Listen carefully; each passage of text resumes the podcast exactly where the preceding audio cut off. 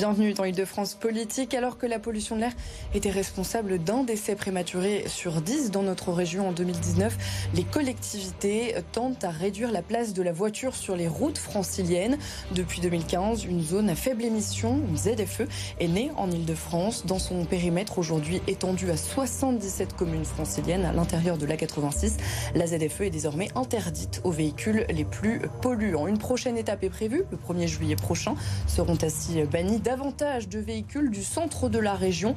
Une mesure qui a permis d'améliorer la qualité de l'air, mais qui tend à exclure les franciliens qui n'ont pas les moyens de changer de véhicule. Pour débattre de ce sujet, Charlotte Nenner, conseillère régionale écologiste, et Fabrice Godefroy de l'association 40 millions d'automobilistes. Bruno Millienne, rapporteur d'une mission parlementaire flash sur les mesures d'accompagnement à la mise en œuvre des ZFE, nous rejoindra en cours d'émission. ZFE, comment accompagner les franciliens dans la transition C'est la question à laquelle nous allons tenter de répondre. Île-de-France Politique, c'est parti.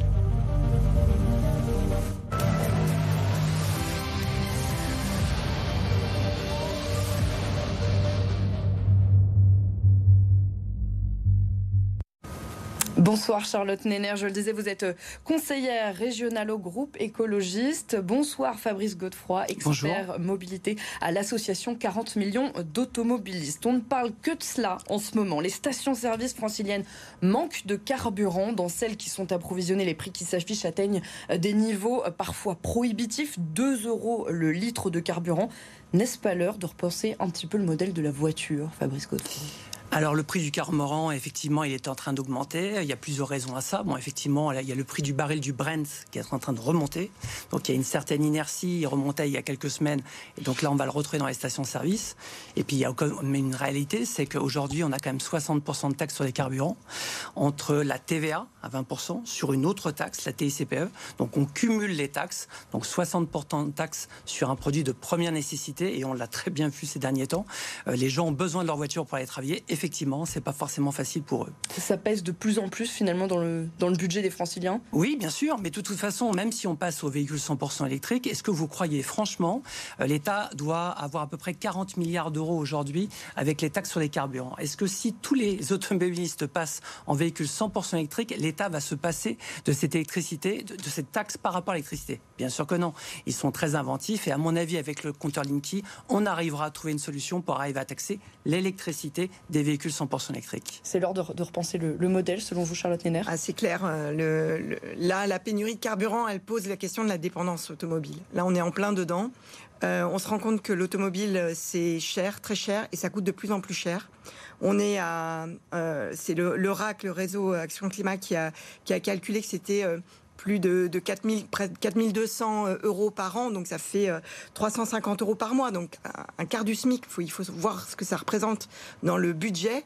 Euh, donc ça coûte extrêmement cher d'avoir une voiture. On est cette dépendance, elle devient. on commence à parler de dépendance, c'est-à-dire qu'on commence à, se rendre compte que le modèle du tout voiture, de, de la voiture individuelle, c'est ce modèle de dépendance. En fait, il est extrêmement coûteux, il est, euh, il est intenable, il est insoutenable à la fois pour le porte-monnaie, mais aussi pour le climat et la pollution.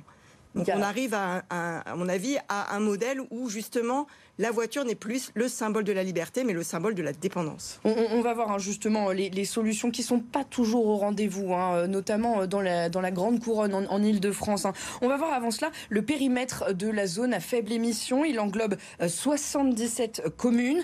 Il concerne un bassin de plus de 5 millions d'habitants et véhicules critères 4 et 5 qui sont interdits depuis le 1er juin 2021. Ce qu'on ne sait, ce qu'on ne sait pas, c'est que généralement c'est de 8h à 20h du lundi au vendredi seulement. Ça laisse encore la possibilité, par exemple, d'aller à Paris le week-end?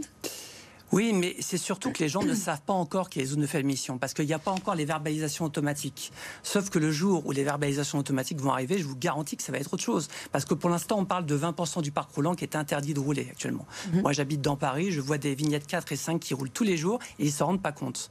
Mais le jour où on va arriver sur les vignettes critères 3, là, on va déjà arriver à 48% du parc roulant qui n'auront plus le droit de rouler. Et surtout, en 2024, dans deux ans, on aura 80% du parc roulant qui ne pourra plus rouler, dont des véhicules diesel on a eu une prime à la reconversion encore en 2021 jusqu'en juin 2021, qui ne pourrait plus rentrer dans les centres-villes, enfin même pire, parce que c'est l'agglomération, le Grand Paris.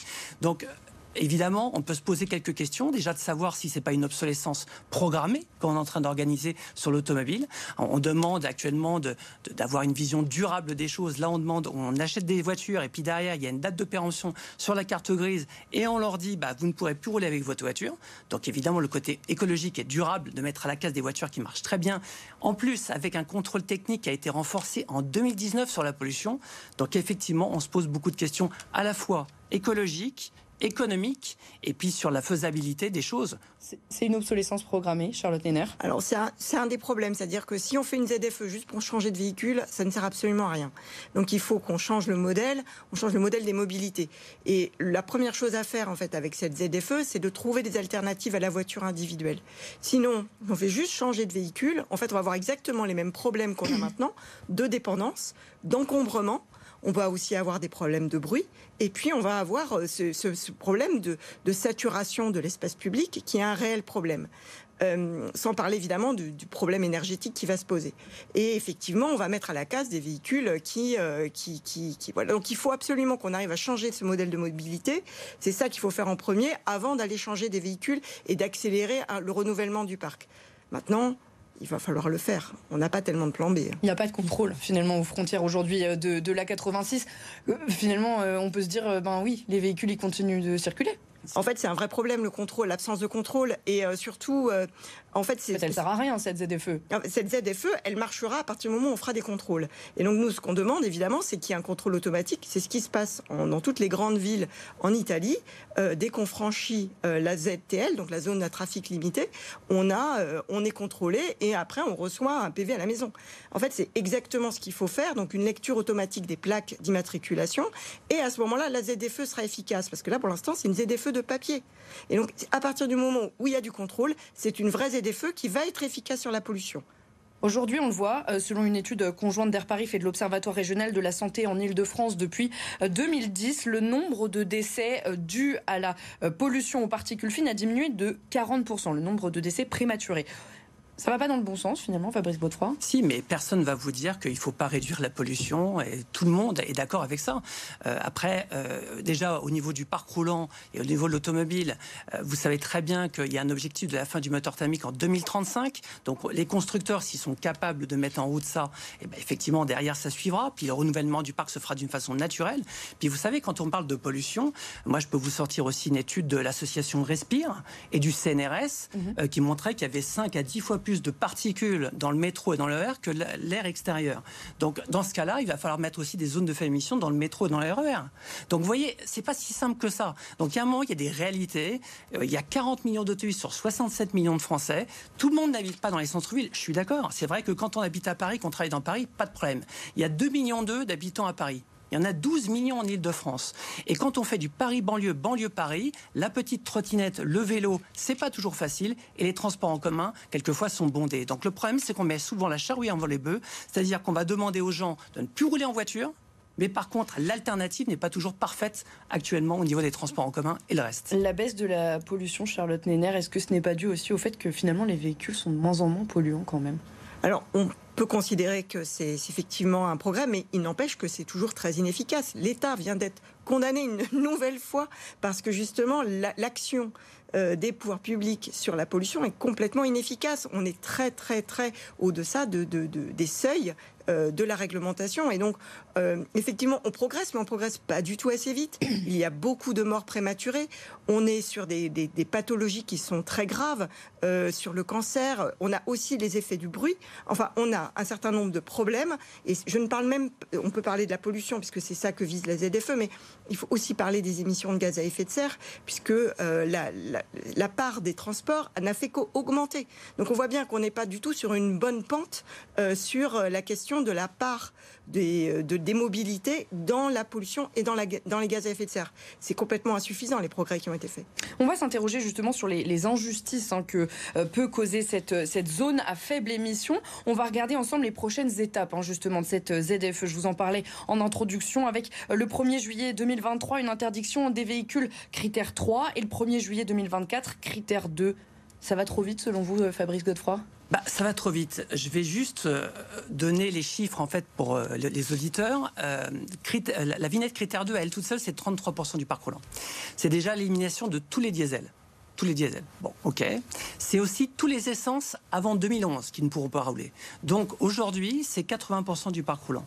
Donc comment peut-on imaginer que dans deux ans, deux ans, 80% du parc roulant ne pourra plus rouler, quasiment ne pourra plus rouler euh, et ne rentrer et de rouler en fait dans l'Île-de-France. Ça, ça paraît complètement impossible. Et d'ailleurs, la meilleure preuve de cette impossibilité d'ailleurs, c'est que je rappelle quand même que la vignette 3, vous avez dit qu'elle doit normalement sauter en 2023, elle devait sauter normalement en 2022. Donc ça a été repoussé. Et je vous prends à Paris euh, en 2024, à mon avis, la vignette critère 2 ne sautera pas. Et puis après, je vais plus loin. Ça, c'est encore une étape. 2030, plus d'essence. Plus d'essence et plus de vignette critère 1. Plus de vignette critère 1, c'est plus d'hybride rechargeable, plus d'hybride non plus. C'est 99% du parc roulant qui, en 2030, soi-disant, ne pourrait plus rouler. Donc, il y a un moment, il y a quand même des réalités sur lesquelles il faut quand même regarder euh, et se poser les bonnes questions. On, va regarder hein, justement un, chiffre euh, également, c'est que les automobilistes euh, précaires sont souvent euh, les moins bien équipés, hein, puisque 38% des véhicules, des ménages pardon, les plus pauvres disposent d'un véhicule critère 4 ou 5. On ne bannit que les véhicules anciens. Donc est-ce qu'il n'y a pas une, injustice entre des franciliens qui peuvent se permettre d'avoir des SUV dernière génération, critère 1, 2, et ceux qui sont obligés de, de garder leur voiture achetée il y a 20, 30 ans? C'est vraiment le, problème, à mon avis, principal des ZFE, c'est qu'elles sont, pour l'instant, il n'y a pas assez d'accompagnement social. Donc, on a vraiment un problème à régler parce que c'est, on peut pas faire la transition contre les classes euh, les plus populaires, c'est pas possible.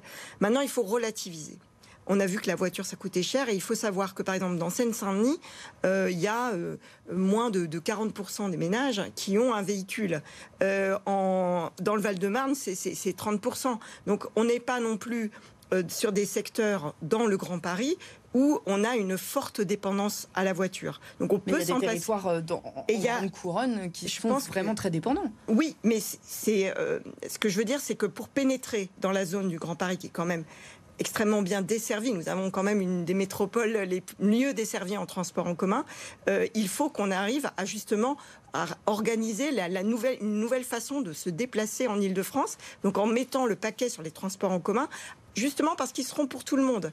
Je rappelle aussi qu'il y a euh, une précarité qui existe. Euh, beaucoup de gens ne peuvent pas se payer une, voiture, on n'y pense pas. Euh, donc effectivement, on peut penser aussi à, cela.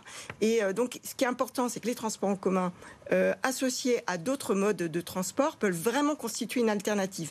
Et je suis intimement persuadée que, en dehors des personnes à mobilité réduite, la combinaison marche ou vélo plus transport en commun pourra résoudre 99% euh, des cas en Ile-de-France. Fabrice Godefroy, c'est pas possible justement de faire de l'intermodal, de se rendre même, même en voiture euh, jusqu'à la gare et de prendre le train après pour euh, rejoindre Paris Oui, bien sûr, on peut le faire. Quand je dis, on, on travaille dans Paris, on habite dans Paris. Mais il y a quand même des réalités. Regardez, on a eu la pénurie des carburants. donc on pourrait très bien se dire en Ile-de-France, il n'y a pas eu de problème, il n'y a pas de queue dans les stations-service parce qu'effectivement, il y a d'autres alternatives. Bah, apparemment, ce n'est pas été le cas. L'Île-de-France est un des pays où il y a eu les plus d'embouteillages aux stations-service. Donc on voit très bien qu'on a besoin de sa voiture. Ou qu'on ne veut pas la lâcher. Oui, enfin, le, problème, c'est, je vous dis, on a un, un moment, il y a des gens qui ont besoin de leur voiture pour aller travailler. Il y a des commerciaux. On a, on a, on a quand même euh, estimé ces choses-là. Hein. Ce qui est important, et ça, là, je pense que les ZFE peuvent s'améliorer, notamment pour les travailleurs à horaire, à horaire décalé. Hmm. Euh, je pense que c'est ceux-là qui sont les plus impactés. Mais la vraie dépendance à la voiture, on a regardé, par exemple, sur la plaine, euh, la plaine Saint-Denis, la plaine commune. C'est que 12% euh, des travailleurs qui ont vraiment besoin euh, d'un véhicule pour se déplacer. Donc là, travaillons pour ces personnels-là à euh, décarboner, à dépolluer leurs véhicules, à les, à les rendre vraiment prioritaires parce qu'eux auront besoin d'un véhicule. Mais par contre, l'immense majorité peut effectivement trouver des solutions mmh. autres. J'ai une question simplement. Aujourd'hui, on voit, Charlotte Néner, que les transports en commun franciliens ne sont vraiment pas à la hauteur. On est d'accord. Euh, à la hauteur. Il, en fait, je pense qu'il. Et tant qu'ils ne sont pas à la hauteur, les gens ne peuvent pas finalement abandonner leur voiture. Moi, je pense qu'il faut vraiment investir énormément dans les transports en commun, c'est la clé. Euh, que c'est pas effectivement à la hauteur euh, actuellement. On n'est toujours pas à 100% de l'offre, euh, c'est-à-dire qu'on n'a pas retrouvé le niveau de l'offre qu'on avait avant la crise du Covid. Et je pense qu'il faut même aller au-delà de l'offre qui est actuellement disponible. on est, il n'est pas acceptable d'attendre un bus trop longtemps. Il n'est pas acceptable d'avoir des, des, métros et des RER qui sont extrêmement bondés. donc il faut qu'on travaille justement à avoir une offre de transport en commun régulière et de qualité. Et pour cela, il faut mettre les moyens. Et je pense qu'on a mis pour l'instant énormément de moyens pour changer de véhicule. Euh, je pense qu'il faut aussi mettre énormément de moyens pour améliorer euh, l'offre de transport en commun qui effectivement dysfonctionne beaucoup en Ile-de-France et qui est touchée de plein fouet euh, par la crise énergétique et euh, également par la pénurie de personnel. votre réaction est très rapidement. très rapidement. Bah, je pense qu'on a vraiment la conclusion de la problématique aujourd'hui, c'est qu'on met toujours la charrue avant les bœufs. On demande aux gens de ne plus prendre leur voiture et on constate qu'effectivement les transports en commun ne sont pas à la hauteur, que la trottinette c'est pas forcément facile. J'ai vu d'ailleurs un tweet de David Belliard qui se pose beaucoup de questions actuellement apparemment sur la trottinette électrique. Bah, regardez ses tweets. Je pense pas que ce soit, euh, une solution. Et, la deuxième chose aussi, c'est que c'est un peu le problème de l'écologie euh, politique. C'est que c'est toujours à base de restrictions, d'interdictions, mais malheureusement de très peu d'alternatives, et c'est bien dommage. Il y en a des alternatives. Elles s'appellent les aides à la conversion. Pour certains qui estiment impossible de se séparer euh, de leur voiture, eh bien, des aides existent à plusieurs niveaux hein, dans la région. Mais tous les franciliens y sont-ils éligibles? C'est ce que l'on va voir dans le focus d'Île-de-France Politique.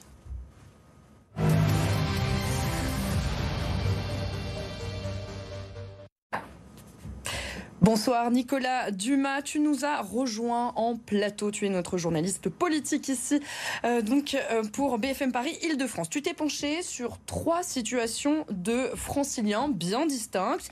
Quelles aides existent et peuvent-ils tous y prétendre? Eh ben Alexia, le premier exemple, Marc a 45 ans, il est en couple et habite la métropole du Grand Paris. Sa voiture est une Citroën C3 de 2009 et elle a une vignette critère 3. Marc veut la remplacer par euh, l'un des modèles les plus récents vendus en Ile-de-France, une Peugeot 208 en version électrique. Son prix catalogue est de 33 000 euros. Sur ce modèle, le bonus écologique est de 6 000 euros.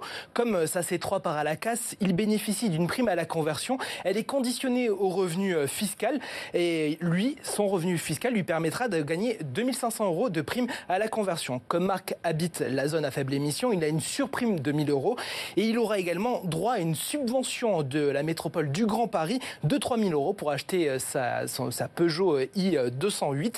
Au total, il euh, aura 12 500 euros d'aide, ce qui lui permettra de payer sa voiture que 23 500 euros au lieu de 33 000 euros. Pour euh, le deuxième exemple, c'est euh, Samia. Elle a 22 ans, elle est célibataire et habite la Grande Couronne en Seine-et-Marne. Elle travaille à mi-temps, mais euh, sur son revenu fiscal de référence, il est inférieur à 13 489 euros. Elle ne possède pas de voiture, mais veut en acquérir une électrique d'occasion. Samia a repéré une Renault Zoé de 2016 avec 50 000 km au compteur et elle coûte 6 500 euros. Elle pourra obtenir un bonus écologique de 1000 euros. Comme elle n'a pas de voiture, elle n'a pas le droit à la prime à la conversion. Elle peut également souscrire un microcrédit véhicule propre. Il s'agit euh, d'un crédit d'un montant de 5000 euros maximum destiné aux personnes à faible revenu. Pour cela, il faut qu'elle se rapproche d'un service d'accompagnement social. Si je résume, Samia, pour acquérir sa Renault Zoé à 6500 euros, n'aura que 500 euros à débourser immédiatement. Euh, elle devra, euh, après, rembourser pendant 5 ans le crédit de 5000 euros à tarif avantageux. Le dernier exemple, José est plombier. Il a un parc de trois camionnettes Citroën Berlingo diesel de 2007 de type critère 3. Euh, Il a 7 salariés. Son siège social est en Ile-de-France et son chiffre d'affaires n'excède pas les 10 millions d'euros par an. José peut passer sur, veut passer sur des berlingots électriques, donc le même type de, de véhicule, mais véhicule électrique cette fois-ci. Sur le site de la marque, il coûte 32 700 euros hors taxe chaque véhicule. Il a un bonus écologique de 4 000 euros par camionnette. Il peut obtenir 7 000 euros de l'État pour la prime à la conversion pour ce type de véhicule.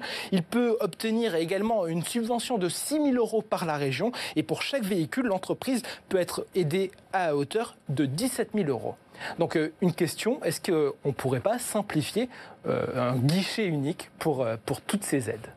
Et c'est Bruno Millienne qui va nous donner justement cette réponse. Donc, euh, vous êtes donc député Modem et rapporteur d'une mission flash sur l'accompagnement des populations à la mise en œuvre des ZFE. Est-ce qu'on peut pas finalement avoir des aides, euh, on, va dire, euh, que ce soit plus simple à comprendre parce que les, franciliens ne comprennent rien Bon, d'abord, je, voudrais associer mon, collègue Gérard Le Seul, hein, qui est député PS de Seine-Maritime, qui est co-rapporteur avec lequel on a très très bien travaillé. Et c'est un plaisir de travailler avec lui. Bien évidemment, vous avez raison on le pointe dans le rapport. Nous, ce qu'on a fait, notre rapport, c'est une photographie à l'instant T de ce qui se passe sur le déploiement des ZFE en France. Et de dire à un moment, peut-être qu'il faut qu'on s'arrête deux secondes, qu'on prenne le temps de voir un petit peu ce qui se passe et d'essayer de trouver des solutions. Parce que les ZFE, on ira. De toute façon, on n'a pas le choix. C'est une question de santé publique. Donc, euh, et c'est ce qu'on a fait avec euh, Gérard Le Seul. Et vous avez raison, dans les choses qu'on a relevées, il y a effectivement tout ce fatras d'aide où personne ne s'y retrouve. En plus, vous avez d'une région à l'autre, c'est différent. D'un département à l'autre, alors que peut-être un des deux départements peut être concerné par une ZFE, mais pas directement, il n'y a pas d'aide, et puis dans l'autre qui est concerné directement, il y a une aide. Enfin, c'est, vraiment, pour s'y retrouver, il faut vraiment que vous soyez accompagné je pense, une bonne journée pour comprendre ce à quoi vous avez droit. Donc il faut vraiment faire un guichet unique. Je vous voyais hocher la tête, euh, Fabrice Godefroy, euh, quand Bruno Millienne disait on va y aller, il faut y aller, c'est pour la Oui, oui de toute façon, je, l'ai bien vu, c'est dans la loi climat et résilience, euh, donc je l'ai bien vu, oui, tout à fait, c'est le quoi, bien sûr. bon, en tout cas, il y a un vrai problème. Vous qui êtes en contact avec les, automobilistes mm. assez régulièrement, est-ce qu'ils vous disent justement, voilà, nous, on comprend pas tout? Alors c'est extrêmement compliqué. Même, même un concessionnaire aujourd'hui, pour arriver, en plus ça change régulièrement. Emmanuel Macron a même, j'ai entendu 6 000 euros, mais il l'a même augmenté à 7 000 euros euh, il y a quelques jours. Enfin, il a fait l'annonce là euh, sur le mondial de l'auto. Donc on voit très bien que bon, il y a, il y a plein, il y a un, une multitude d'offres et de possibilités. Le seul problème, c'est qu'on arrive quand même à un fait, c'est qu'un véhicule électrique, c'est 50% plus cher par rapport à un véhicule thermique.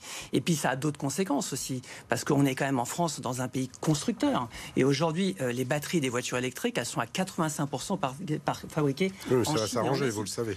Oui, mais pour l'instant, c'est pas le cas. Aujourd'hui, on fait des aides donc de l'État pour vendre des véhicules qui sont fabriqués principalement en Chine, avec de l'électricité charbon, avec des batteries aujourd'hui. Alors peut-être que dans le futur, dans les 5-10 prochaines années, on pourra s'organiser, mais pour l'instant, c'est bien le cas. Donc, vous voyez, c'est pas si simple que ça.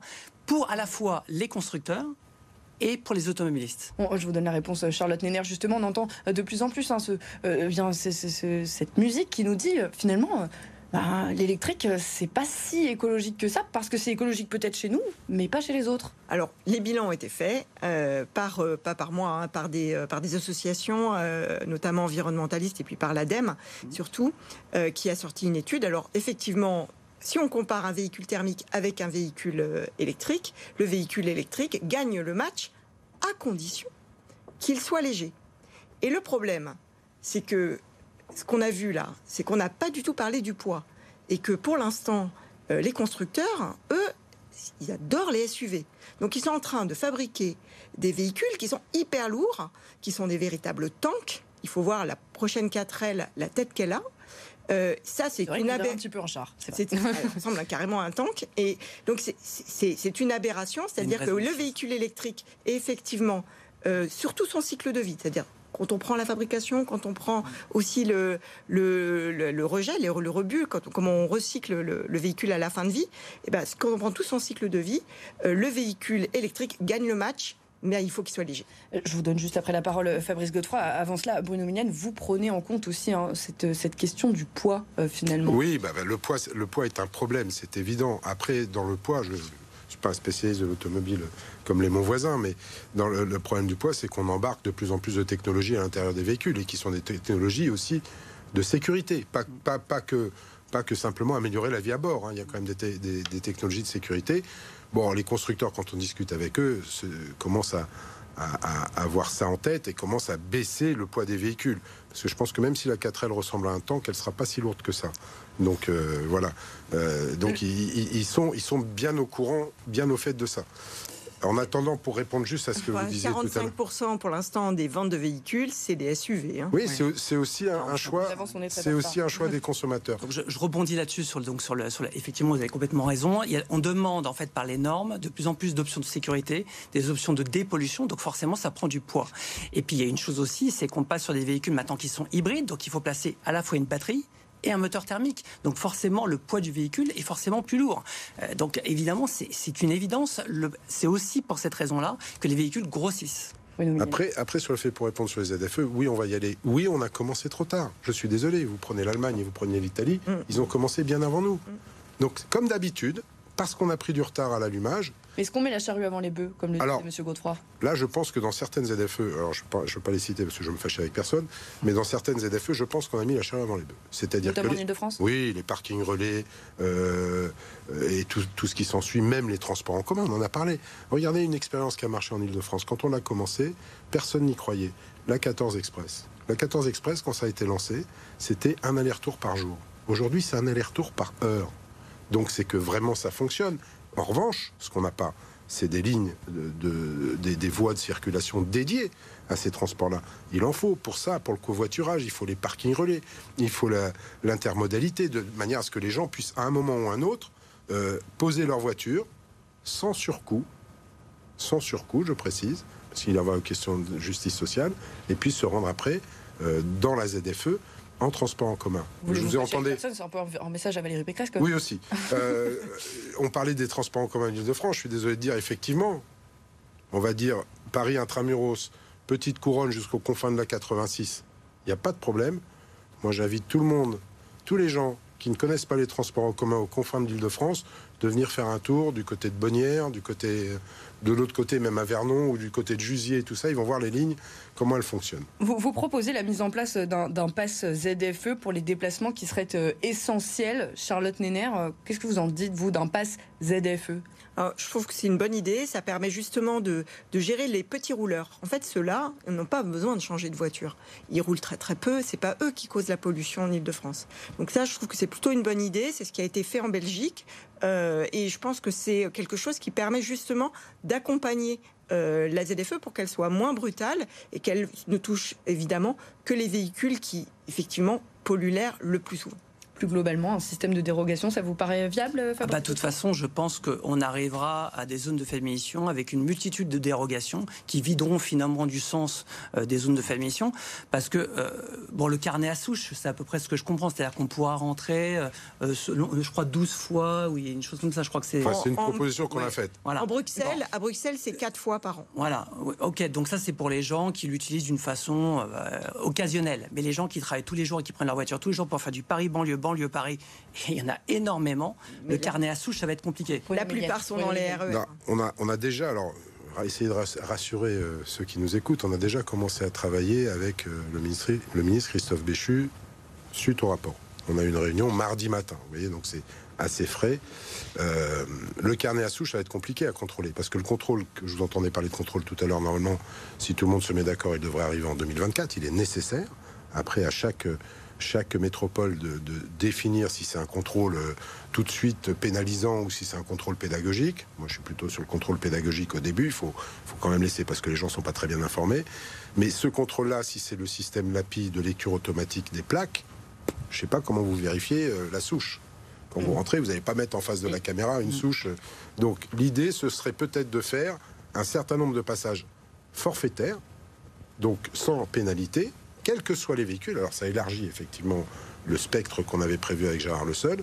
Mais au bout du compte, au bout d'un certain nombre de passages, vous êtes pénalisé si vous n'avez pas le droit de rentrer. Et, je vais devoir euh, abréger cette discussion qui a été euh, très intéressante. Merci beaucoup à vous trois euh, d'avoir participé donc à cette émission instructive hein, sur cette ZFE. Prochaines étapes de la ZFE, on le rappelle, interdiction des critères 3 le 1er juillet on 2023. On verra, parce que ça a été déjà reporté deux fois. Et puis des critères 2 le 1er janvier, donc 2024. Nous suivrons évidemment ce dossier pour vous informer au mieux sur BFM Paris Île-de-France. est ce qu'on essaye de faire tous les jours. D'ici là, l'info continue.